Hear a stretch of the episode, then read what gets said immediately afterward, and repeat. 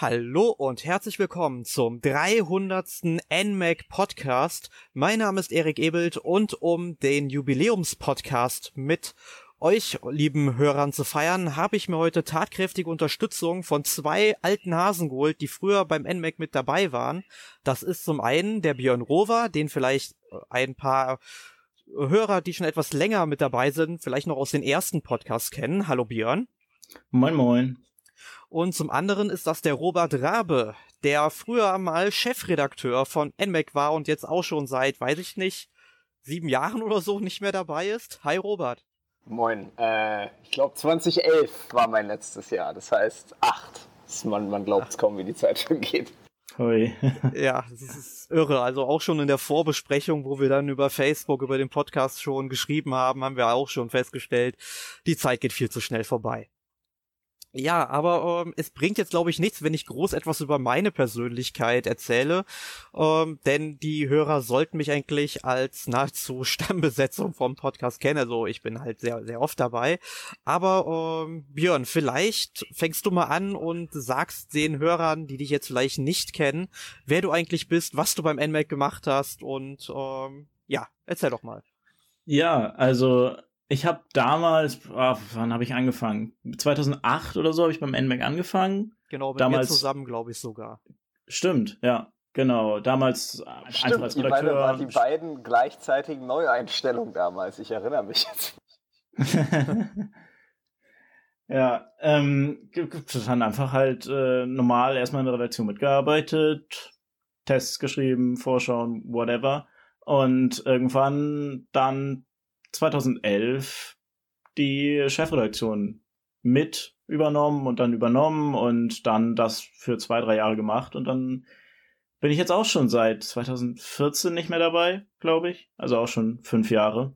Ja, ja. Es, es war, glaube ich, ähm, ab der Oktoberausgabe oder so ab, ab der vierten Ausgabe im Jahr 2014 warst nicht immer dabei. Da hast du ja das Ruder an mich übergeben und ich habe es dann auch für, ich glaube, zweieinhalb Jahre gemacht, bevor ich es dann weitergereicht habe. Ähm, aber wir beide sind halt 2008 dazugekommen, wie du schon richtig gesagt hast. Und ich weiß es gerade nicht, wie bist du damals aufs MMAC aufmerksam geworden, Björn? Ähm, dieses ominöse Internet. Ähm, Man hat davon gehört. Ja, ich, äh, ja, ich habe vorher schon, damals war ich irgendwie so in der äh, Videospiel, äh, Wii-Clan-Szene und habe da irgendwie meine Spiele gemacht in CSL und sonst was und da dann auch für so ein Fanmagazin oder das irgendwie mitverantwortet und da dachte ich mir dann aber, ah, okay, irgendwie hätte ich Lust nochmal für ein richtiges Spielemagazin oder ein anderes Spielemagazin zu schreiben und hatte dann gesehen, dass in einer von den Ausgaben so eine äh, Anzeige drin war, ja, wir suchen Redakteure und ja, habe ich mal probiert, mal hingeschrieben, mal einen Testartikel gemacht und hat ja geklappt. Ja, bei mir lief's dann so ähnlich. Ich weiß gar nicht, ob ich dann die Anzeige im NMAX selbst gelesen hatte. Mir war das Magazin auf jeden Fall schon ein Begriff, hat es dann damals auch schon am Kiosk gekauft. Ja, das NMAC gab's tatsächlich auch mal am Kiosk, darüber werden wir nachher auch noch drüber reden.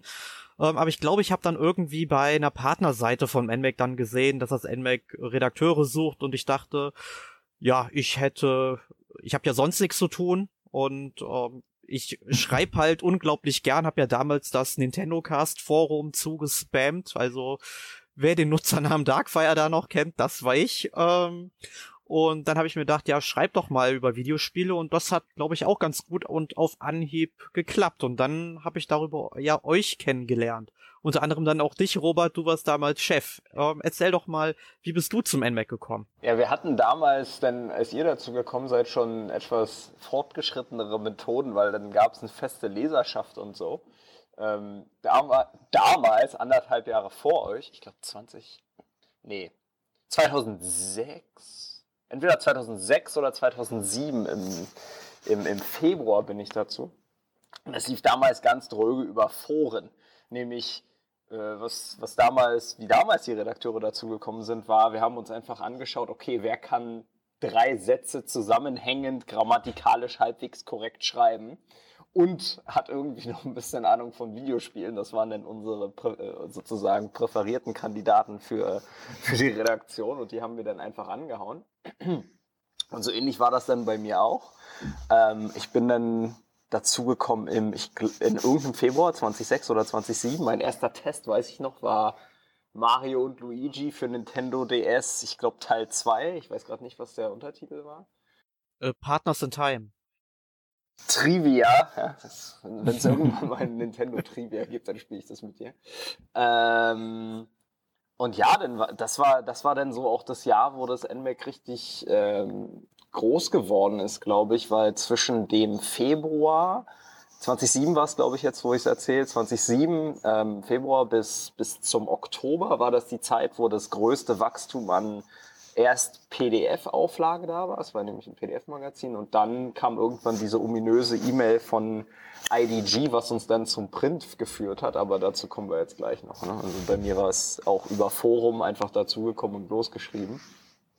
Ähm, und ja, richtig, damals haben wir dann auch angefangen. Das war quasi meine Hauptaufgabe damals, den ganzen Kontakt zu den ähm, Videospielherstellern aufzu, ähm, aufzubauen. Ich kann mich noch erinnern, als ich das erste Mal dann die, die Anrufe getätigt habe, wie ich meine, meine Skripte vor mir gele äh, gelegen äh, hatte. Ähm, das war eine echt interessante Zeit. Ähm, also du wurdest also im Grunde irgendwie schon dann vom NMAC angeworben, wenn ich das richtig verstanden habe. Ja, ent entweder so oder das war so beidseitig über, über Ping-Pong ähm, mit Jonas damals im, in, ich glaube, im Nintendo-Fans-Forum, glaube ich sogar. Ich erinnere mich nicht mehr ganz genau dran, das ist echt schon 15 Jahre her. Ja, ähm, ich bei mir war es so, ich hatte auf jeden Fall noch einen Probeartikel dazu gepackt. Ich hatte einen Probeartikel zu Dragon Quest 4, weil ich das kurz vorher auf dem DS durchgespielt hatte, geschrieben, das mir äh, gut gefiel, um euch dann von meiner Schreibe zu, ähm, zu überzeugen oder zu beeindrucken, wie auch immer. Ich wollte halt mit dabei sein. Ähm, Björn, weißt du noch, hast du einen Probeartikel damals mit eingereicht? Mm, ja, glaube ich schon, auf alle Fälle. Ähm, ich bin gerade am überlegen, was es war. Ich glaube, es war irgendwas, was ich äh, auch für dieses äh, Szenenmagazin da vorher gemacht habe. Ich glaube, es war einfach ein Test über ein Pinball-Simulator auf der Wii. Wow. Ja. Ganz, so, glaube, ganz ja. sophisticated Spiel. Ja, ja. Äh, weißt du denn noch, was dein erster Test beim NMAC war? Ähm, äh, habe ich tatsächlich gerade eben schon währenddessen die ganze Zeit überlegt, was das war. Also da waren irgendwie in der ersten Ausgabe ein paar, also ganz früh war auf alle Fälle so ein ganz grausames Agent Hugo Spiel. Daran erinnere ich mich noch. Ähm, oh, ich kann mich auch noch daran erinnern. Ich glaube, du hast dem Ding zwei aus zehn Punkten gegeben. Ja, richtig, genau. Ja. Ich weiß noch, ich habe dich damals gefragt am Anfang, ist das wirklich so schlecht? Und die Antwort war so ungefähr, ja, ich müsste bitte dafür bezahlt werden, bitte, dass ich das spielen muss. Ja. Und wir müssen ja, mal kurz unseren Hörern sagen äh, oder erklären, wer überhaupt Hugo ist. Ich glaube, den kennt keiner mehr. Das ist irgendwie so ein, das ist glaube ich so ein kleiner Kobold mit so zwei ähm, so, so, so, so Schneckenfühlern am Kopf, oder?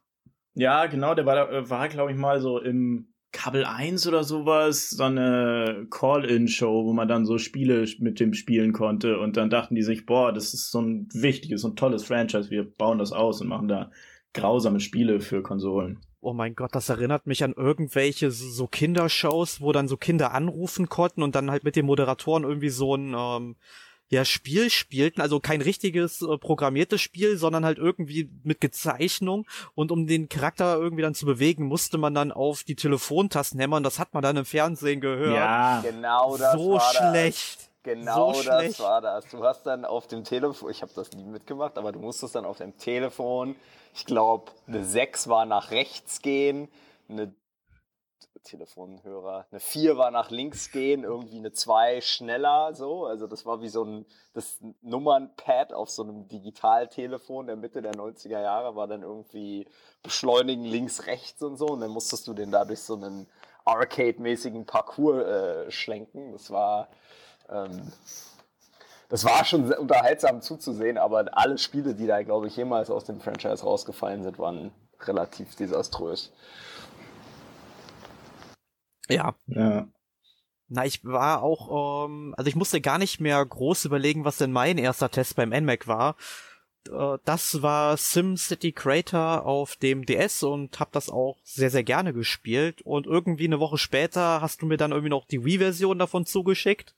Äh, Habe ich dann auch noch äh, mitgetestet. Wir hatten ja damals tatsächlich Tests gehabt, wo wir dann eben beide Spiele in einem Test behandelt hatten, auch wenn die Versionen recht unterschiedlich waren. Ja, das äh, für, für die Zuhörer, die jetzt neuer dazugekommen sind. Ne? Damals physische Testmuster und ich war damals, ich erinnere mich noch gut, die Poststelle. Das waren teilweise im November, Oktober, wenn die Weihnachtsspielewelle war, da war ich teilweise jeden Tag mit vier Bündeln im, im Postamt. Kannte die Post, äh, Postbeamten da mit, äh, mit Vornamen schon teilweise. Das war echt äh, auch, nicht, auch nicht schlecht. Das, hat, das hätte ich mir damals auch nicht gedacht, als ich meinen ersten Artikel geschrieben habe, dass ich irgendwann mal quasi logistisch unterwegs sein werde. ja, ja, der Staffelstab ist dann ja ein paar Jahre später dann an mich weitergegangen und bei mir war das dann auch ähnlich. Also das hat, hat sich bei mir gestapelt, diese ganzen physischen Testmuster, gerade dann zur Weihnachtszeit und dann auch irgendwann ans Klingelschild, weil viele Publisher das dann nicht wirklich gecheckt haben, dann auch schon so ein NMAC-Schild mit ans Klingelschild gemacht, damit die auch wirklich alle ankommen. das das kenne ich auch tatsächlich, auch wo ähm, ich war ja dann Chefredakteur vom NMAC und von Gameplay Gamers in dieser Zeit gleichzeitig und dann kamen dann immer die ganzen Sachen dann bei mir an und dann wurde ich mal gefragt, ist das hier? Ich so, ja, ist es. Aber es kam Gott sei Dank alles an. Ähm, aber zu meiner Zeit, da war es dann mit physischen Testmustern eigentlich schon fast vorbei. Da wurde schon fast überall zu Download-Codes umgestellt. Hin und wieder gab es dann nochmal ein physisches Muster. Das war aber auch kein Problem, das rauszuschicken. Dann musste man halt einfach mal zur Post gehen und ein einzelnen ähm, ja, Brief dann aufgeben. Ähm, aber jetzt haben die Hörer ja schon gehört, wie ähm, du, Björn und ich Chefredakteure geworden sind. Wie ist es denn bei dir passiert, Robert? Gute Frage. Ähm, ich glaube, das war, das NMAC wurde ja vom Jonas gegründet. Und also wir müssen sagen Jonas Weiser. Ach so, sorry. Ja, es gibt mehrere. Vom Jonas Weiser gegründet. Ich glaube 20, 20, 2005, 2006. Also wie gesagt, so lange. Ich kriege die Daten nicht mehr alle ganz gerade hin. Ähm, und irgendwann hat, ich glaube 2008 war das oder sowas, hat sich an, Jonas angefangen, leicht zurückzuziehen, weil wie das bei uns allen auch ist, ne, mit der Zeit man macht das halt eine gewisse Zeit und irgendwann macht man es dann halt nicht mehr. Ähm, und das war dann halt sozusagen die, die Staffelstabübergabe, weil ich war vorher vorrangig immer mit dem ganzen Publisher-Kontakt, ähm, diesen Ding, alles was irgendwie nach extern ging, beschäftigt. Und das war dann irgendwie, ich hatte dann irgendwie Lust darauf, das auch redaktionell noch mit dazu zu machen, den Part. Und genau das habe ich dann auch gemacht. Und darüber, darüber kam das denn. Also das war genau wie bei euch eigentlich. Ne? Also Björn, du warst schon vorher dabei, Erik, du warst vorher schon dabei. Das ist halt ein, ein fließender Prozess. Das ist jetzt nicht so, als würde es irgendwie einen Stichtag geben, eine formelle Jobausschreibung oder sowas, wie du es im Unternehmen hast. Das ist halt, da es ein Hobby ist, ist das halt was, was sich über die Zeit entwickelt. Genau.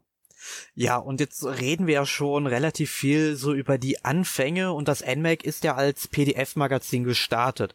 Äh, wer bei uns auf unsere Internetseite geht und an den unteren Bildschirmrand äh, runterzieht oder runterscrollt, der wird dort den Punkt Archiv finden. Und dort finden sich so gut wie alle NMAC-Ausgaben, die wir veröffentlicht haben. Und wenn man sich mal das Layout von den ersten Ausgaben anguckt, ähm, es ist schon katastrophal aus heutiger Sicht. Ähm, weil es keine Designer gab, weil es keine Designer gab. Aber hey, ja, der, der, die, die blutigen Anfänge waren am Ende das, was den Erfolg bereitet hat am Ende. Ja. Das, die erste Aufgabe war ein MS Paint gebaut. Das war sogar vor meiner Zeit noch. Ja? MS ja. Paint 2005 oder 2006 Edition. Das muss man sich mal reintun. Ja, was äh, zu was Microsoft Paint zu alles fähig ist, ne? so sah es auch aus. ja, und ich fand es ganz lustig. Ich hatte vorhin mal eine Ausgabe aufgeschlagen und da ging es dann, glaube ich, 2004 oder so um die oder 2006, ich bin mir nicht sicher.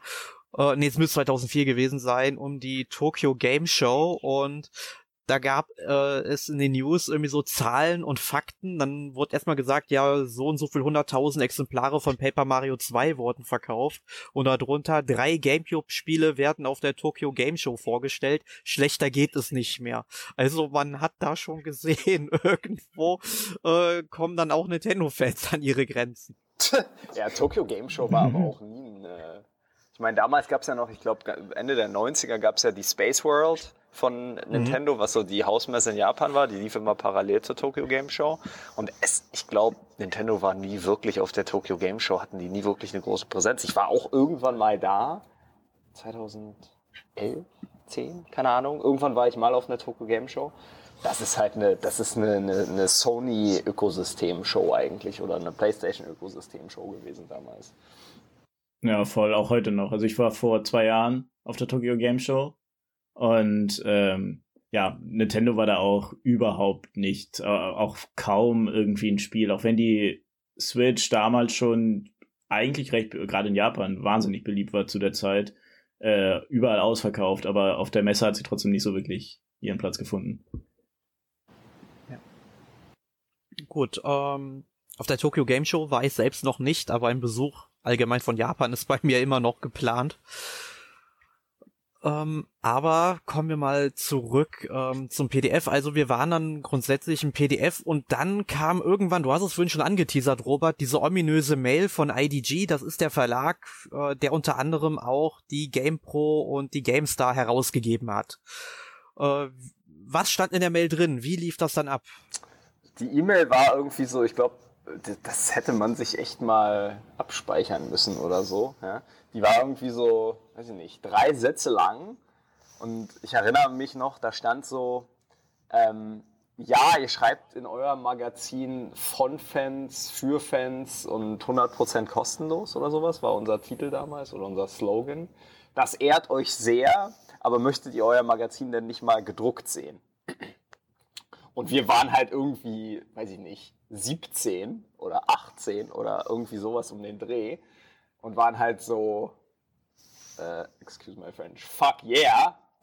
Und haben, dann, und haben uns dann überlegt, wie wir eine nicht allzu fuck yeah E-Mail zurückschreiben. Ähm, und äh, sind dann darüber in Kontakt mit IG gekommen. Das war damals äh, André Horn und Gunnar Lott, sind dann irgendwann nach München runter haben uns dann da getroffen und haben ein Konzept gemacht. Wie kann man dieses von Fans, für Fans, weil wir hatten ja ein sehr ausgebautes Partnerseiten-Ökosystem, auch mit vielen Partnerartikeln. Wir haben dann GoNintendo.com mit dazu gekriegt. Da gibt es dann einen schönen Schwenk zu Mario Kart und dem und den, und den News, die wir dazu hatten. ähm, das kommt später auf jeden Fall. Das kommt, das ist richtig. Ähm, äh, haben, haben uns halt überlegt, okay, wie kriegen wir das Ganze in, in Printmedium über, überspielt? Und dann, äh, ja, hat IDG halt ein Konzept hingekriegt, wie man für 1,99 das Magazin drucken und produzieren kann. Ja? Das war gedruckt wie damals eine Bravo, so wurde uns das erklärt. Ich habe in meinem Leben keine Bravo gekauft, aber wenn das irgendjemand mal gemacht hat, oder falls es die überhaupt noch gibt, ähm, so, so, so, keine Ahnung, so, so billig, billig Papier, ohne Einband, ohne alles. Ähm, und dafür drüber haben wir das dann ähm, äh, rausgehauen und das war eine 40.000er Auflage. Und dann sind wir im Oktober 2007, weiß ich noch, als wäre es gestern, an, an einen beliebigen Bahnhofskiosk gegangen und dann stand da das, was man zu Hause produziert hat ja, oder lag da. Und ähm, ich habe heute noch irgendwie bestimmt zehn von diesen Erstausgaben unberührt in lichtverschlossenen Umschlägen. Ja, kein, kein Scheiß. Ähm, und die werden, die werden äh, an unterschiedlichen Orten gehortet, damit falls ein Haus abbrennt, immer noch mindestens eine Ausgabe über ist. Also das war schon, schon speziell. Und dann haben wir davon fünf Ausgaben gemacht. Die sechste ist sogar voll produziert worden. Aber dann haben wir den Anker gezogen, weil die, ja, weil es, ne, Print, die Absatzzahlen halt schlicht nicht da waren. Und ich glaube, unser einer strategischer Fehler war damals, ähm, wenn die Leute willens waren, für Print Geld auszugeben, dann war es kein Unterschied zwischen ist es 2 Euro oder ist es 6 Euro, sondern dann wollten die Leute halt einfach Hochqualität und Hochglanz Einband und so. Und wir waren halt, naja, Bravo-Papier, kein Einband billig. Und ähm, die Preissensitivität war halt einfach, ähm, äh, das, das, war sozusagen falsch mit, mit, Blick in den Rückspiegel positioniert.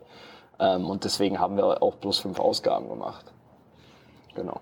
Aber ihr habt es ja gekauft. Insofern, äh, es war nicht alles schlecht. Wir hatten, glaube ich, sogar irgendwie 20.000 Absatz oder so. Das war also aus heutiger Sicht. Ich habe mal neulich Computerbildspiele vor der Einstellung gesehen. Wir hatten mehr Absatz. ja. Das dachte ich eben auch, als du so erzählt hattest mit 40.000 Auflage und jetzt 20.000 verkauft. Also heute wäre das vernünftig. Das wäre super. Ja. Kartenschlager. Ja. Aber die ganzen Printmagazine gehen ja im Grunde alle zugrunde. Also mich wundert es, dass dann es immer noch ein paar gibt, die dann irgendwie überleben und um die Existenz, weiß ich nicht, kämpfen. Ähm, mal sehen, wie sich das in der Zukunft entwickeln wird. Ja. Nische, wie Schallplatten für Liebhaber. ja, ja, ja, ich kaufe ja auch immer noch regelmäßig. Also GameStar und GamePro kaufe ich halt tatsächlich auch noch regelmäßig. Also GamePro habe ich tatsächlich seit 2006 im Abo nie gekündigt. Gibt's noch, ja? GamePro gibt's noch. Das, das gibt's noch, das gibt noch. Das ist mittlerweile ein anderer Verlag, aber ähm, sie gibt es noch. Ähm, aber beim NMAC, ich muss sagen, ich habe damals auch alle fünf Ausgaben gekauft, die am Kiosk rausgekommen sind. Darüber bin ich auch erst so richtig auf das NMAC aufmerksam geworden. Also ich wusste schon davor, dass es das NMAC gibt, aber hatte da jetzt noch nicht so den Bezug zu, weil ich damals hauptsächlich Print gelesen habe und da habe ich gesagt, für 1,99 Euro, ey, warum nicht, ne? Nimm mal mit. Und es war eigentlich ein Magazin, das immer ganz nett war. Das war auch die Idee. Gab's bloß nicht hinreichend Leute davon. ja, schade eigentlich. Ja, und nach der Einstellung des NMAX als Printmagazin sind wir dann quasi zum PDF zurückgekehrt, allerdings mit einem etwas neuen Konzept, E-Paper genannt. Ja, ja, eigentlich fünf Jahre zu früh, ja, wenn man sich mal so über, wenn mhm. man sich so überlegt. Die Idee war, das war damals, ich glaube, das iPad wurde gerade angekündigt oder war schon die erste Edition draußen und wir haben so gesagt, naja, wie kann man die Ästhetik von einem gedruckten Magazin mit dem mit der Aktualität und den Multimedia-Benefits von einem von einer Webseite kombinieren. Also, dass du tägliche News hast, dass du Videos hast, dass du interaktive Elemente hast, irgendwie so Schaltflächen, Infoboxen, da kannst du viel machen. Ähm, und haben dann das Ganze auf 16 zu 9 geswitcht ähm, und haben sozusagen ein interaktives Magazin gebaut, was halt ein mordsmäßiger Produktionsaufwand irgendwann geworden ist. Da kann Markus Heibel und Jasmin Belima ein Lied von singen. Ähm, ja, das waren dann unsere Layouter damals, die dann ja. sich die Nächte tatsächlich um die Ohren geschlagen ja, haben. Lay Layouter und also noch viel mehr. Ne? Also das war ja, das war ja fast schon Interaktionsdesign, was wir da gemacht haben damals. Ähm, genau, das, das war schon, also es war seinerzeit sehr, sehr, sehr weit voraus, meiner Meinung nach. Also, also wirklich jetzt auch mit zehn Jahren, zehn Jahren Abstand, das war, das war echt schon gut. Heute viele elektronische Magazine sind nicht so gut wie das, was damals, was wir damals produziert haben. Ähm, ja, wir, wir waren quasi die Sega Dreamcast der Printmagazine. Oder der E-Paper, genau. Ja. ja, ja, der E-Paper im Grunde. Oder der Magazine allgemein. Ja. Ja, wenn wir Apple gewesen wären oder wenn Apple uns gesehen hätte, dann wären wir aufgekauft worden und dann wird es jetzt wie iPhoto es damals gab, hätte es dann halt einen E-Paper-Maker gegeben, der dann halt irgendwie über Skype aus Deutschland gekommen wäre. Naja, sollte nicht sein.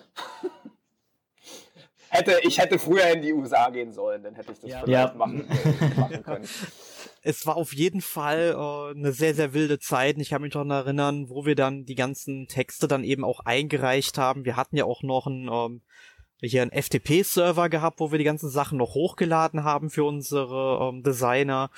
Und ich weiß da noch zum Beispiel, wo ich dann den äh, Skandalartikel Test von äh, Secret of Mana, da habe ich äh, geschrieben habe, dann habe ich dann noch irgendwie die TV-Werbung aus den 90ern rausgesucht, auf YouTube runtergeladen und damit wir die dann eben ins Heft bringen konnten. Die war zwar in unglaublich schlechter Qualität, aber sie war drin. Hm. Nee, das war echt, das war echt cool. Und wir konnten auch dadurch dann so, wenn wir, weiß ich ich weiß noch, wenn wir dann auf einer Games Convention oder Gamescom waren oder so, haben wir immer Audio-Interviews gemacht und so. Und das wurde dann irgendwann echt zum Problem, ja, weil wir haben das ganze Ding ja, das ist ja irgendwie vor echten Cloud-Anwendung. Das war ja ein dickes PDF, was du runtergeladen hast. Und wenn du ein Video da reinhaust, hm. ähm, naja, dann, dann, dann wurde das Heft halt schon mal gerne 150 Megabyte groß. Was damals unakzeptabel war. Das ist halt, ja. das ist halt vor, weiß ich nicht, den, den Glasfaserverbindungen, die wir heute haben. Ja, ich hätte damals eine halbe Stunde runterladen müssen. Dafür. Zu der Zeit. Es war schon sehr, sehr wild. Ähm, ja, und äh, das E-Paper-Konzept, ich weiß gar nicht, wie lange hat das dann überlebt. Also in der Zeit kam ja dann auch der Wechsel vom, von der Chefredaktion von Robert zu Björn, meine ich mich. Genau, nennen. genau. Ich habe Björn und ich, wir haben beide Staffelstabübergabe gemacht und ich weiß noch, das war damals 2011, als ich das erste Mal in die USA gegangen bin und gesagt habe, okay, ich kann keine Post, ich kann keine Testmuster weiter äh, umleiten, ich kann, ich kann die, den, den Job nicht machen, wenn ich irgendwie sechs Stunden zeitzonenmäßig entfernt sitze. Ähm, das, das, daher war das damals der logische Moment. Und damals war das noch alles E-Paper. Also als ich als zur Staffelstabübergabe war es E-Paper, aber Björn, ich weiß nicht, von wie lange ging das ja, denn noch weiter? Ich, ich, ich glaube, dann ging es erstmal, dann haben wir eine Phase gehabt, ziemlich direkt, wo wir dann gesagt haben, okay, wir äh, versuchen es mal eine Zeit lang als Website, weil eben dann halt auch dieser Layout-Aufwand, das wurde einfach viel zu viel und wir haben gemerkt, okay, wir, wir schaffen das. Wir hatten dann irgendwie so, zuerst war das ja, war das ja noch irgendwie monatlich, dass wir erschienen sind. Dann wurde es eher Quartal oder die eher zweimonatlich, dann wurde es quartalsweise und dann haben wir gemerkt, okay, wir schaffen das maximal einmal im halben Jahr oder eher seltener. Und dann haben wir beschlossen, okay, wir versuchen es mal als Website. Sind aber mit dem Website-Ding, also ich glaube, das haben wir dann erstmal anderthalb Jahre, zwei Jahre gemacht, sind aber nicht so wirklich warm geworden, weil irgendwie waren so unsere Abläufe, wir waren eigentlich eher, eher dann doch näher an Print als an wirklichem Online-Journalismus weil wir halt eben auch keine News gemacht haben. Und es gab auch schon wahnsinnig viele Newsseiten. Wieso sollte man bei uns, wie wir dann News abschreiben, von anderen Newsseiten dann zu uns kommen? Ähm, ja, und dann sind wir 2013 wieder zurück zum PDF. Für, das weiß ich gerade gar nicht, wie, wie lang das dann war. Ähm, ich bin gerade auch am überlegen, also wir sind ja dann im, ähm, im März 2013 sind wir dann mit der ersten äh, also mit der 51. Ausgabe dann wieder in diesen Markt gestartet und die letzte NMAC-Ausgabe, die ist dann im Dezember 2016 erschienen. Also da hatten wir noch so die Tests drin zu Pokémon Sonne und Mond zum Beispiel. Ähm, und auf dem Cover hatten wir halt auch äh, wieder eine Konsole drauf, und zwar die Switch, weil die dann auch noch ähm, drei Monate entfernt war. Und dann sind wir dann auch zum Jahreswechsel, ähm, so, also Anfang 2017 sind wir dann halt wieder mit der Website, so wie ihr sie heute noch kennt, ähm, gestartet weil wir dann einfach gesagt haben, wir können damit wesentlich aktueller sein und wir hatten ja dann am Ende nur noch ähm, Jasmin, die ähm, gelayoutet hat. Wir müssen da natürlich auch nochmal kurz Emra erwähnen, der uns da wirklich geholfen hat, dieses E-Paper wieder so einen Schwung zu setzen, weil er so ein großer Nintendo-Fan war und er macht sowas ja eigentlich normalerweise nur gegen Geld und für uns hat das halt noch umsonst gemacht, weil er eben so ein Nintendo-Fan war. Ähm, das äh, müssen wir eben immer noch hoch anrechnen und Jasmin hat es dann irgendwann äh, dann noch übernommen und bis Ende 2016 dann noch fortgeführt. Und ja, und dann sind wir jetzt auf die äh, Website quasi wieder, wieder umgestiegen, können dann auch alle paar Tage einen neuen Testbericht raushauen und zu unserem neuen Konzept gehörte dann allerdings auch ein äh, Podcast. Also das heißt, wie ihr ihn heute hört, jede Woche gibt es einen neuen Podcast. Es gab, glaube ich, in den letzten sechs Jahren oder wie lange der Podcast jetzt schon läuft, ähm, keinen einzigen Tag, wo es dann eben, äh, keine einzige Woche, wo es keinen Podcast gab von uns. Äh, und dazu hatten wir dann zeitweise auch noch Let's Plays auf YouTube angeboten. Insbesondere Inazuma 11 war immer sehr, sehr gefragt bei unserem Herrn NMAC. Ähm, das ist ja auch immer so lustig gewesen, obwohl die immer von Sören kam, wurde er immer so mit NMAC angesprochen oder so. Ähm, interessant. Mhm. Ja, bestimmt mit dem Podcast, da erinnere ich mich auf alle Fälle noch, dass da, da war ich noch aktiv dabei, da war ich noch äh, Chefredakteur, als wir damit angefangen haben. Und da habe ich also die ersten Folgen habe ich dann auch geschnitten und äh, sehr viel, äh, weil wir das ja auch alle, das mussten wir auch alle erstmal dann lernen, wie, wie nimmt man Podcast auf. Wir haben ja bisher dann alle in der Redaktion eher geschrieben und noch nicht gesprochen und sehr, sehr viele Ams und Äs und Pausen und whatever rausschneiden, damit es anhörbar war.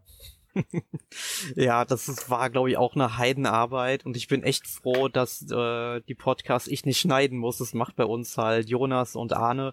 Die teilen sich diese Arbeit ganz gut. Ähm, aber trotzdem, es war auf jeden Fall dann interessant zu sehen, wie wir das NMAC dann weiterentwickelt haben, auf die nächste Ebene gebracht haben. Ich würde mir klar immer mal wieder so ein E-Paper wünschen und hin und wieder kommen dann auch von unserer Hörerschaft, also von unserer Leserschaft der Wunsch, dass wir doch mal wieder ein PDF machen sollten, weil ihnen das so gut gefallen hat. Aber man muss halt auch verstehen, es ist eine sehr, sehr große Arbeit, die dahinter steckt. Und wie gesagt, wir arbeiten hier beim NMAC alle unentgeltlich. Äh, also wir zahlen eigentlich auf das Projekt drauf. Wir machen damit eigentlich keinen Gewinn, Gewinn vielleicht so viel. Auch uneigentlich. Die Serverkosten, die die Serverkosten halt gerade mal so decken können. Und ähm, ja, aber Erik, halt ne? Aus Leidenschaft. Wenn die Leute sagen, ja, wir wollen einen, wieder ein E-Paper haben, denn an, an der Stelle Aufruf, genauso wie wir das damals gemacht haben, mittlerweile 15 Jahre her, ja, wenn man was will, dann Ärmel hochkrempeln und loslegen, wenn da draußen ein Designer zuhört, der sagt, ey, ich, ich fand das damals cool und ich kann irgendwie mit Illustrator, Photoshop und Co. umgehen. Erik eine E-Mail schicken, dann kann man da vielleicht sogar noch mal was in Bewegung setzen. Weil ja. das ist, also, das ist halt immer das, das Kernding, das, womit eine, eine E-Paper-Ausgabe steht und fällt. Schreiben ist in der Regel drin, Chefredaktion machen ist in der Regel drin, Layout machen, das war immer die, die Bruchstelle am Ende vom Tag. Genau, Weil das, das macht war halt aus. immer das, woran es gehapert hat am Ende. Womit das Projekt steht und fällt. Ja, und äh, damit wären wir quasi beim heutigen Tag von der Entwicklung des NMAX dann auch angelangt. Wir planen natürlich auch für die Zukunft auch äh, Verbesserungen und Veränderungen an der Seite. Also seid gespannt, was da auf euch in den nächsten Monaten noch zukommen wird. Aber jetzt an der Stelle würde ich gerne mit euch beiden mal über besondere Erinnerungen sprechen oder falls ihr irgendwelche lustigen Anekdoten habt, die, was ihr so beim NMAC erlebt habt, dann ist dafür jetzt die Zeit gekommen. Und du hast es vorhin schon angedeutet, Robert, diese ominöse Mario Kart News. Was steckt denn dahinter? Also, ähm, es ist der, es ist irgendwie Januar, Februar vom Jahr 2018 gewesen. Ähm, und wir haben uns halt ähm, damals unsere Auflagenzahlen angeschaut und ähm, haben festgestellt, alles klar, wir brauchen irgendwas Exklusives. Ja, irgendwas, was zieht und irgendwas, womit wir, wir würden heute sagen, viral gehen können im Netz. Ich weiß gar nicht, ob viral damals schon ein Begriff war. Ähm, und haben halt gesagt, alles klar, wir sind ein deutsches Magazin. Die Videospiel-News, die in der Nintendo-Welt, die gehen als erstes nach, ähm, nach Japan und in die USA und schon gar nicht zu irgendeinem relativ neuen Magazin in Deutschland. No way wird nicht passieren. Haben daher gesagt, alles klar, wir müssen halt irgendwie selbst investigativen Journalismus machen, wenn du so willst, ja. Und was wir gemacht haben ist, wir, haben, wir sind ins Trailer-Analyseland gegangen. Ähm, ich glaube, das ist mittlerweile auch ein Ding, dass es auf YouTube und äh, bei Ankündigungen halt wirklich die Trailer auseinandergenommen werden. Das haben wir damals halt einfach nur wieder ein paar Jahre früher gemacht. Ähm, und haben uns den damals Mario Kart, ich glaube Double Dash war das.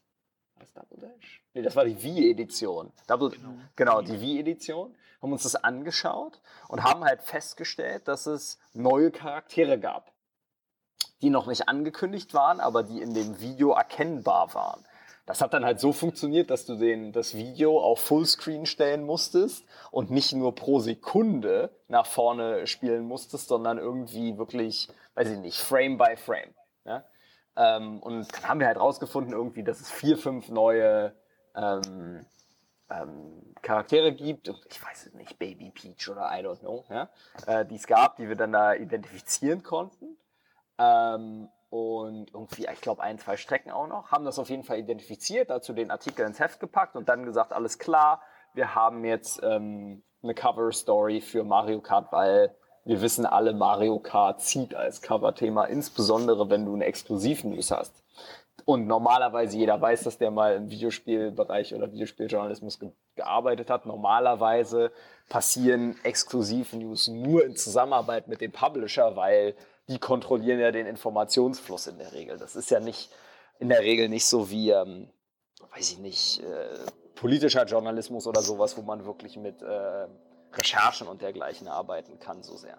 Haben das also identifiziert, haben die Cover-Story gemacht, haben das aufs Cover gebracht und damit das auch ordentlich befeuert wird, weiß ich noch, habe ich äh, irgendwie den Tag vorher oder zwei Tage vorher, vor Erscheinen des Magazins, unserer Partnerseite GoNintendo.com, was damals die Nintendo-Fanseite war, ähm, einfach einen Wink gegeben und gesagt, hey, wir haben hier diese Cover-Story und da werden wir enthüllen, dass es drei, vier neue Charaktere und Strecken oder irgendwas gibt. So. Ähm, dann war das koordiniert, dass die News von Go Nintendo, wo halt alle abgeschrieben haben, rausgeht und gleichzeitig unser Heft erscheint. Und das hat dann halt dazu geführt, dass innerhalb von ein paar Stunden das Internet also wirklich das Internet, alle möglichen Seiten von Australien, USA, Europa und so weiter, voll waren mit diesem Cover und dieser News. Was dann zu einigen sehr interessanten Anrufen von Nintendo bei mir geführt hat. Die so ungefähr aus der Kategorie, ähm, was zur Hölle ist eigentlich mit euch los, ähm, äh, geführt haben und auch wohl einigen Anrufen von Nintendo Japan und Nintendo USA bei Nintendo Deutschland. Nach dem Motto, habt ihr da eure Leute nicht unter Kontrolle oder was? Ähm, ja, genau. Ende vom Lied ist dann, dass das uns den, das war ein ziemlich guter Boost nochmal an Auflage, den das Ganze gebracht hat. Ähm, und eigentlich ist die Moral von der Geschichte, dass äh, weiß ich nicht, Investigativjournalismus und schauen, wo man News herbekommen kann, dass das halt am Ende einfach nur Arbeit ist und man meistens schon Dinge finden kann. Ja, wir haben das damals eigentlich schlicht aus betriebswirtschaftlichen Gründen gemacht. Ähm, und das hat eigentlich auch relativ gut funktioniert. Ja? Also man muss dann einfach mal zu unkonventionellen und kreativen Methoden greifen wahrscheinlich. ja. Äh, ich kenne die Geschichte ja schon immer so ein bisschen aus Redaktionskonferenzen. Jetzt habe ich sie aber mal in einer kompletten epischen Breite gehört. Ähm, da waren auch ein paar Informationen dabei, die ich noch gar nicht so auf dem Schirm hatte. Sehr interessant. Ähm, fällt dir denn auch etwas Besonderes ein, was du so mit dem NMAC erlebt hast, Björn? Viele Sachen. Das ist, äh, waren dann ja doch eine ganze Menge Jahre, die ich irgendwie dabei war. Und ähm, ja, dann natürlich auch solche, solche Erinnerungen wie dann das erste Mal zur Gamescom fahren und äh, das erste Mal irgendwie noch äh, halbwegs verschüchtert bei irgendwelchen Events auftauchen, zwischen allen möglichen, in Anführungsstrichen, richtigen Spielejournalisten, die so ihr Geld damit verdienen und schon lange in der Branche sind und man kommt da da als junger, junger Junge fast noch Jungspund kommt man dann da rein und äh, da äh, freut sich einerseits und ist ein bisschen eingeschüchtert, da jetzt zwischen all den Leuten irgendwelche Spiele antesten zu dürfen. Also, da erinnere ich mich noch so an einige Sachen, irgendwie dann bei Ubisoft, da gab es immer so ein äh, Vor-Weihnachts-Event. Das waren, glaube ich, so mit die ersten Events, wo ich war. Ja. Ja, ich, ich kann mich noch an so ein vorweihnachtliches Event von Nintendo erinnern, wo die Wii U in den Startlöchern stand. Das war irgendwie Mitte November 2012 war es, glaube ich. Äh, da war ich dann in Köln unterwegs. Da hatten sie halt ihre Tour durch ganz Deutschland gemacht.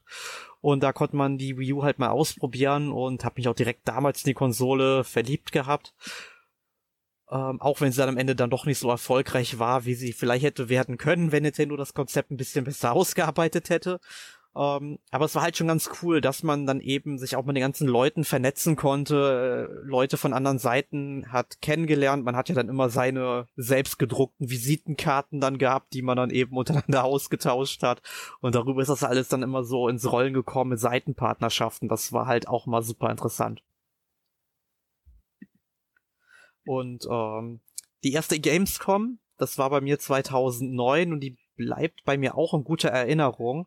Allerdings nicht unbedingt wegen der Messe an sich, sondern dass wir einen Tag vor Messebeginn mit der Redaktion und unseren Partnerseiten doch so ein richtiges äh, Festmahl hatten im Brauhaus ohne Namen in, ich glaube, Köln-Kalk war das, oder Robert? Du warst dabei, definitiv. Ich weiß, ich weiß es nicht mehr, wie das hieß. Aber das war eine Tra Tradition. Wir waren nämlich vorher in Leipzig immer im Schnitzel Culture, hieß es, glaube ich.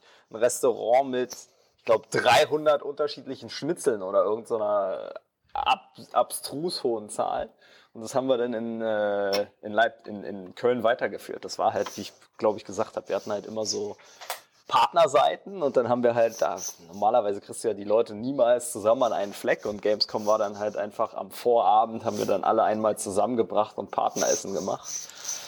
Ähm, das war auch toll mit den ganzen Leuten, mit denen man eigentlich das ganze Jahr über immer in Kontakt war, auch mal in, in Real Life zu sehen ja, ich, ich kann mich halt noch super dran erinnern. Wir saßen, glaube ich, bei diesem Essen auch nebeneinander und du hattest irgendwie gerade dein Kölsch ausgetrunken und äh, vergessen, Deckel draufzulegen. Auf einmal hat sie dir schon neues ja, äh, genau. Bier ich war gebracht. Noch, ich war noch nie in Köln vorher. Ja? Das war mein, mein, mein erstes. Ich kannte diese ganze Mechanik mit dem Bierdeckel-Ding nicht.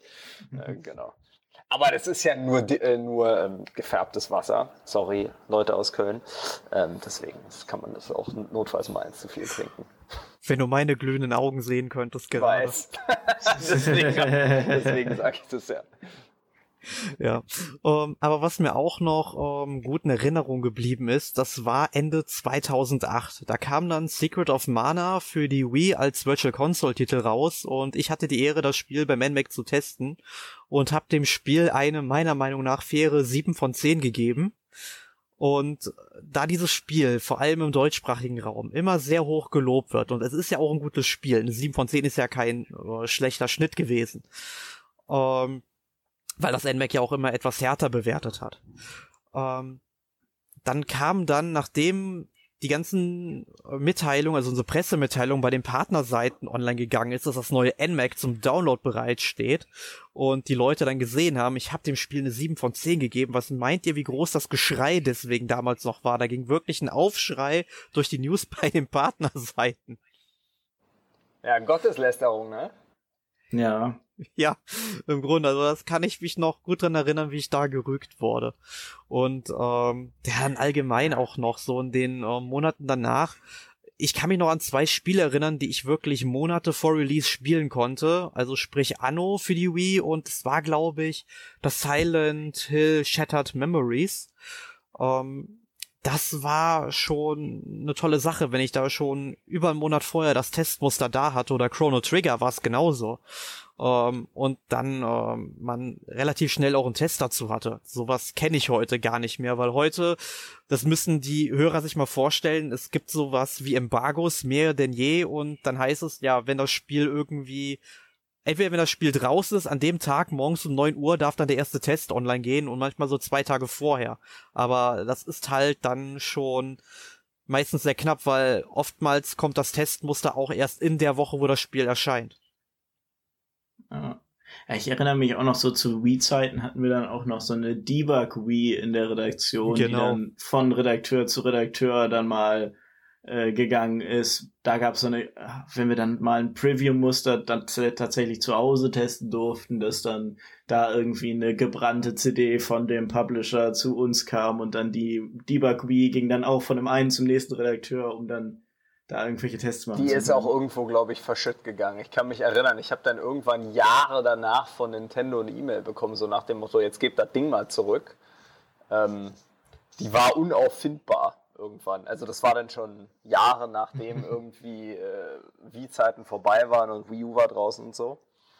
Ähm, ja, ja. Nie, weiß ich nicht, die ist irgendwo vom LKW gefallen wahrscheinlich. ja. Um, ähm, ja, wollt, wollt ihr noch irgendwelche Erinnerungen teilen? Fällt euch noch etwas ein? Ich glaube, die große Erinnerungen sind, dass die, dass die äh, also was, was wirklich am besten war aus, aus Redakteursicht, ja, waren die, die Reisen zu Publisher-Events. Ich, ich erinnere mich noch, als es damals Und das ist halt immer, ne, wenn's, du hast gerade Anno gesagt, aber wenn immer Spiele aus dem deutschsprachigen Raum kamen, dann hatten wir immer die Möglichkeit, echt viel auch mit den Publisher, äh, mit den, mit den Entwicklern direkt zu arbeiten. Ich erinnere mich noch an Cursed Mountain damals beispielsweise für die Wii gab's. Das wurde in Österreich von einem lokalen ähm, Produzenten gebaut und Deep Silver hat das, glaube ich, vertrieben. Und dann, weiß ich nicht, dann, dann, dann war ich da unten und da gab es ein Presseevent und dann konnte man auch den, ähm, den Chefentwickler ordentlich interviewen. Danach war man auch noch mehrfach in Kontakt und du konntest halt richtig dann mit denen zusammenarbeiten und eine kontinuierliche Berichterstattung machen.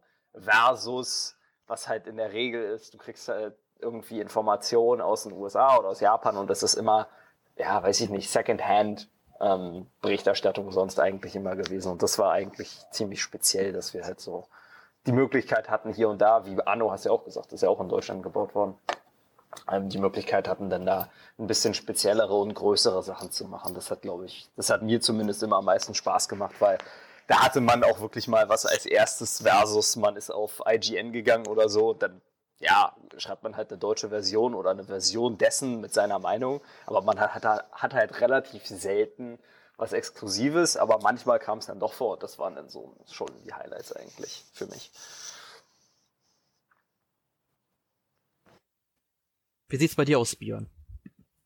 Ähm, ja, abs absolut auch. Also die, ähm, ja, einfach auch die, die ganzen Erfahrungen. Also ich fand, wir waren dann auch in den Abläufen schon. Ich bin, bin jetzt ja auch weiter im Journalismus geblieben und schreibe da jetzt für alle möglichen Redaktionen. Und wir waren da schon ganz schön äh, professionell und einfach, was ich dann da auch selber für mich mitnehmen konnte, was ich alles gelernt habe in diesen Jahren, die ich dann dabei war, ist äh, hat schon sehr geprägt, was ich jetzt beruflich mache und was ich überhaupt in meinem Leben so anfange, dieses NMAC. Ja, das ist bei mir, das bei mir genauso. Also ich wäre niemals in Mensch-Maschine-Interaktion gegangen, wenn wir damals nicht so einen E-Paper-Fokus gehabt hätten, glaube ich. Ja, weil am Ende das, was wir damals gemacht haben, das war Human, Human-Computer Interaction oder User Experience Design. Deswegen bin ich in die Richtung gegangen, akademisch wie auch im Job danach. Und ich bin immer noch der Meinung, dass die Abläufe und das Management von dem Magazin damals, das, ich glaube, ich habe da mehr gelernt als in fünf Jahren, also fürs Leben, beruflich, als auch äh, privat wahrscheinlich mehr gelernt als in fünf Jahren Studium, würde ich fast behaupten. Soll jetzt nicht heißen, ja. dass im Studium alles schlecht war oder so, aber das war halt wie, weiß ich nicht, wie manche Leute wahrscheinlich ein kontinuierliches Praktikum machen oder sowas. Ähm, wir haben das halt als Hobby gemacht, aber das war Retrospektive echt sehr, sehr, sehr nützlich für alles, was danach irgendwie noch kam. Gute Schule. Ja. ja, ich, ich schließe mich euch äh, beiden da an. Also ich habe in der Zeit, wo ich jetzt beim MMAC dabei bin und ähm, auch jetzt aktuell noch nicht so ganz vorhabe, dem NMAC dem Rücken zu kehren, noch, äh, ähm, euch noch ein wenig erhalten bleiben möchte da draußen. Äh, ich habe auch sehr, sehr viel gelernt, also auch während ich studiert habe und ich möchte mich jetzt auch weiter mit Videospielen beschäftigen, sei es halt beruflich oder jetzt hobbymäßig oder auch im Studium. Ähm, die gehören einfach irgendwie zu meinem Leben dazu und ich bin echt froh, dass ich damals beim NMAC genommen wurde, um diese Leidenschaft dann noch auf dieser eben, ja, wie soll man sagen, auf dieser semi-professionellen, ja. ja, dieser ja. semi-professionellen Ebene ähm, dann noch besser kennenzulernen. Gut, ähm, bevor wir mit diesem Thema abschließen, möchte ich dann unseren Schneiderling Jonas an dieser Stelle bitten, die möglichen Audiokommentare einzuschneiden, die von ja ehemaligen Redakteuren und Mitarbeitern beim NMAC kommen. Also Emil hat auf jeden Fall schon eine Audiodatei äh, zugeschickt, die wird auf jeden Fall hier noch reingearbeitet. Wie es mit anderen Leuten aussieht, das hört ihr dann im fertigen Produkt. Wir nehmen den Podcast nämlich äh, leider etwas früher als geplant auf, weswegen noch nicht alle Sachen vorliegen. Aber seid gespannt, was da kommen wird. Und ähm, ja, dann würde ich mal sagen, Audiodateien ab.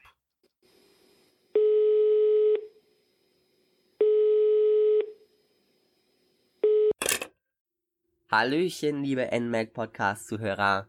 Mein Name ist Mario ich habe von 2014 bis 2017 beim NMAC mitgemacht und habe anfangs mich für den YouTube-Kanal beworben, weil schreiben konnte ich nicht. Beziehungsweise hatte ich keine Erfahrung in Artikel schreiben oder Tests schreiben. Und mit Let's Plays kannte ich mich aus. hab mit NES Remix oder NES Remix 2 angefangen. Das war mein erstes Projekt. Bin dann aber auch relativ schnell in die Richtung Podcast und Richtung Artikel schreiben gegangen. Hab, glaube ich, dann auch zwei Jahre ungefähr war ich verantwortlich für den Schnitt im Podcast. Dass da regelmäßig einer kommt. Oder mehr oder weniger regelmäßig. Ähm, ja, ansonsten, was gibt's zum NMAC zu erzählen? Highlights sind definitiv, dass ich durchs NMAC das erste Mal auch auf Presseevents konnte. Ich glaube, ich bin im ersten Jahr 2014 direkt nach drei Monaten war ich derjenige, der nach Frankfurt gedüst ist. Ich komme aus Osnabrück übrigens. Das ist eine ganze, das ist eine ganze Strecke. Und konnte dort damals Super Smash Bros. for Wii U anspielen. Das war nämlich zu dem Zeitpunkt noch gar nicht draußen. Wie die Zeit vergeht. Ja, oder auch auf Gamescom, auf der Gamescom, an den Pressetagen. Da hatten wir uns ja das erste Mal auch wirklich redaktionstechnisch getroffen. Beziehungsweise ich zumindest die anderen. Und das war definitiv ein Highlight. Genauso wie natürlich, und nein, Erik hat mir das natürlich nicht geschrieben, seine tollen Super Mario Maker Level, die ich gespielt habe. Super toll. Ich freue mich jetzt schon. Du solltest definitiv keine ähm, Super Mario Maker 2 Level machen, Erik. Schöne Grüße.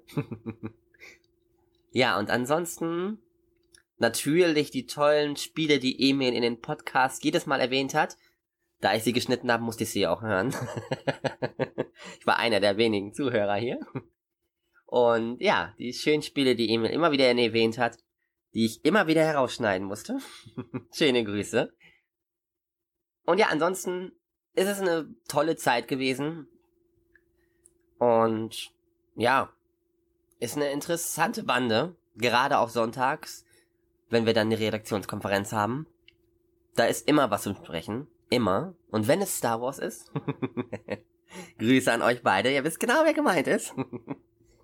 Und ja, ansonsten wünsche ich dem NMAC noch ganz, ganz viel Erfolg. Und ansonsten direkt zum nächsten, der jetzt noch ein paar Worte übers NMAC verliert.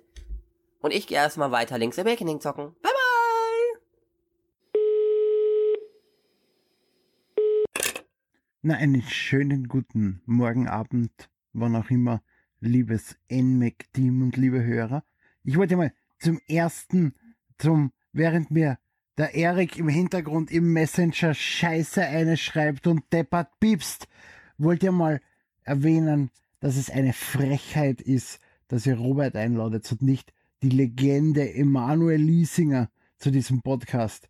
Mich als Gastredner, der nur daheim sitzend auf der Couch ein, ein Einspieler einsprechen darf. Das ist wirklich eine Zumutung für meine, für meine, äh, wie berühmt ich bin. Eine Frechheit. So, wir sollen eine dämliche Anekdote vom NMAG erzählen. Wenn ich gescheit wäre, hätte ich vorher drüber nachgedacht, über welche Anekdote ich erzählen würde. Aber ich würde mal sagen, ich erzähle vom Siedler-Typ. Und zwar, die Siedler DS hat damals von der Endzone 90 Punkte gekriegt oder wie auch immer. Die Endzone hat eine Version getestet, die angeblich die Beta-Version war und anhand von dieser Beta-Version, die so gut wie unspielbar war, ähm, 90 Punkte gegeben. Und äh, ja, das war der Endzone damals, glaube ich, sogar ein Award wert. Und Ubisoft hat dann, oder Blue Byte hat dann die Siedler DS rausgebracht und das war unspielbar und katastrophal. Und was hat's bei uns gekriegt? 30, 40 Punkte, keine Ahnung. Und wir haben dann auf der Gamescom den Siedler-Typ erschaffen. Und zwar die Person, die Siedler DS, was ja die Siedler 2 für den PC war, auf den DS geportet hat. Die Putzfrau von Ubisoft, von Blue Byte, die in ihren Pausen, in ihrem kleinen Kammerl diese Bordarbeit geleistet hat in den letzten hm, drei bis vier Monaten. Und dann ist das Spiel erschienen. Und diese Putzfrau war der Siedler-Typ. Und wenn ich mir das jetzt so erzähle, hat das viel zu lange gedauert und ist überhaupt nicht lustig. Aber der Siedler-Typ der Siedler-Typ war großartig. Gut, ich wünsche euch nicht noch, noch viel Spaß mit diesen langweiligen Gästen. Hört Robert gut zu. Robert hat's zu was gebracht. Robert ist live aus San Francisco zugeschaltet. Verfickte Scheiße noch einmal. Gratuliere dir, Robert, zu deinem Scheißjob. Ich bin noch immer daheim. Ich bin glücklich in Österreich. Ihr solltet alle glücklich werden in Österreich. Schönen Abend, morgen, Tag, wann auch immer ihr diesen Podcast anhört. Bis zum nächsten Mal und fordert dass ich mehr Gast werden darf in diesem Podcast. Weil ansonsten laden mich diese Schweine nicht mehr ein. Und zurück ins Studio. Ja, und da sind wir wieder in unserem Podcast. Ich hoffe, euch hat die Anekdote von Emil und vielleicht auch von den anderen Redakteuren äh, gefallen, was da so gekommen ist. Und jetzt stelle ich euch beiden, Björn und Robert, unsere allseits beliebte Frage, die wir seit der ersten Podcast-Ausgabe durchziehen. Was habt ihr letzte Woche gespielt? Björn, wie sieht's bei dir aus? Ähm, ja, also ich habe äh, gar nicht so furchtbar viel gespielt. Ich muss tatsächlich sagen, die letzten äh, Monate spiele ich immer weniger. Irgendwie komme ich dazu nicht mehr so wirklich beruflich und so weiter. Ähm, ich habe tatsächlich bin schwach geworden und habe seit Ewigkeiten mir mal wieder ein Spiel zum Vollpreis gekauft und das war FIFA 20, so ganz ungamerhaft. Schämen. Aber es macht sehr ja in die Ecke und schämen direkt. Äh, nee, es macht tatsächlich Spaß. Also der, dieser äh, ein bisschen überdrehte Straßenfußballmodus ist super. Und äh, als Nintendo-Fanboy spiele ich auch die ganze Zeit nebenbei äh, Mario Kart Tour auf dem Handy. Es ist nicht so toll. Also die Steuerung ist sehr gewöhnungsbedürftig. Aber es ist Mario. Also was soll ich machen? Ja, ich bin halt auch komplett, ich meine, ich sag schämlich zu FIFA 20, aber auch nur, weil ich es mir eigentlich holen wollte und als ich gesehen habe, dass es 50 Dollar zum Vollpreis kostet und eine Legacy-Edition ist, habe ich mir so gedacht, nee, das unterstütze ich nicht, zumindest für den Moment noch nicht. Ähm, deswegen bin ich momentan immer noch bei FIFA 19, weil das ist halt, äh, ich meine, es ist super, wenn du abends nach Hause kommst und einfach nur mal 20 Minuten irgendwas zocken willst. Ähm, es ist so wunderbar, sich wiederholen. Das ist halt irgendwie, du musst nicht groß nachdenken, du machst irgendwie dein Hirn so ein bisschen aus. Und es ist so, es ist nicht arcadig, aber ja, du musst, das ist jetzt nicht irgendwie ein Spiel, wo du groß involviert sein musst, ja. Ähm, und du bist nur bis nach 20 Minuten durch, deswegen mache ich meistens so ein Spiel abends oder so. Ähm, und das ist halt irgendwie ganz nett, um runterzukommen. Ähm, Wochenende ist dann mit Sicherheit irgendwie, kommt, wenn ich dazu komme, steige ich immer noch mal in Breath of the Wild ab, ähm, weil das Spiel halt einfach selbst nach zwei Jahren, ich glaube, das ist das, das letzte große, ja, wirklich ähm, Hardcore-Gamer-Spiel, was ich so gespielt habe ähm, oder immer noch spiele und das ist halt so ein Meisterwerk, dass das selbst nach zwei Jahren, ich habe da mittlerweile wahrscheinlich über 100 Stunden drin, ähm, das macht einfach kontinuierlich Spaß, da ein Quest nach dem anderen zu machen. Das ist echt großartig ja, bei dem Spiel scheiden sich, also zumindest bei uns beiden die Geister, Robert. Ich bin kein Fan von Breath of the Wild tatsächlich. Du magst Aber, wahrscheinlich Majora's Mask dann. Ja, das ist ja sowieso unangefochten das beste Zelda. Also. Ja, genau. Das, das, das meine ich. Entweder, entweder man mag Majora's Mask oder nicht. Das ist so wie, weiß ich nicht. Kölsch ja, oder nicht aber, Kölsch wahrscheinlich. Ja. ja, aber ich muss halt auch sagen, wo ich jetzt Link's Awakening auf der Switch durchgespielt habe, in den 15 Stunden hatte ich mehr Spaß als in 90 Stunden Breath of the Wild weil es einfach besser gefüllt ist, das Spiel. Von ich bekomme hier wirklich 15 Stunden, die gut gefüllt sind, keinen Leerlauf haben und Breath of the Wild ist einfach zu groß und man macht aus der Open World zu wenig. Aber äh, das ist so ein Streitthema, das hatten wir schon so oft im Podcast, das müssen wir hier nicht nochmal breitreden, glaube ich. Ähm, ja, ich habe in dieser Woche ähm, Orient the Blind Forest weitergespielt und auch beendet auf der Switch. Also da habe ich letzte Woche eigentlich schon ein bisschen zu erzählt. Es ist ein sehr schöner Port von einem Xbox One Spiel geworden. Äh, das einzige, was mir am Ende dann so gefehlt hat, waren Bossgegner, weil die gibt es im Grunde in diesem Spiel nicht. Und stattdessen gibt es halt so Passagen, die relativ knifflig sind und die Steuerung ist da etwas überempfindlich, weswegen man die eigentlich auswendig lernen muss, diese Passagen. Man macht die dann irgendwie 10, 20 Mal oder so, dann hat man die geschafft und die passen irgendwie nicht so in dieses Spiel rein wie der ähm, Rest, weil der Rest des Spiels ist halt wirklich großartig, also auch audiovisuell wunderbares Spiel. Für zwischendurch hat man in 10 Stunden durchgespielt. Ähm, aber kann ich trotzdem nur empfehlen, wenn man halt mit diesen Passagen dann zurechtkommt und das kann man eigentlich nach einer gewissen Zeit. Und ansonsten habe ich in dieser Woche Gunvolt Chronicles Luminous Avenger X gespielt. Ist auch ein, ja, sehr schönes Spiel, ist allerdings nicht ganz so lang, also man kann es in drei Stunden durchspielen. Wenn man vielleicht die Spezialmission dann macht, dann wären da vielleicht sechs Stunden, äh, vier Stunden draus. Ähm, aber ist halt, sag ich mal, für so Leute, die Mega Man X mögen, weil daran ähm, orientiert sich dieses Spiel so ein bisschen, aber es ist relativ zugänglicher als das andere Spiel von Capcom.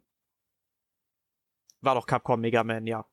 Ähm, aber ähm, ist auf jeden Fall für Leute, die dann zum Beispiel auch Azure Striker Gunvolt gespielt haben, definitiv eine Kaufempfehlung wert, wobei ich die anderen Spiele der, äh, des Franchises dann doch eher bevorzugen würde.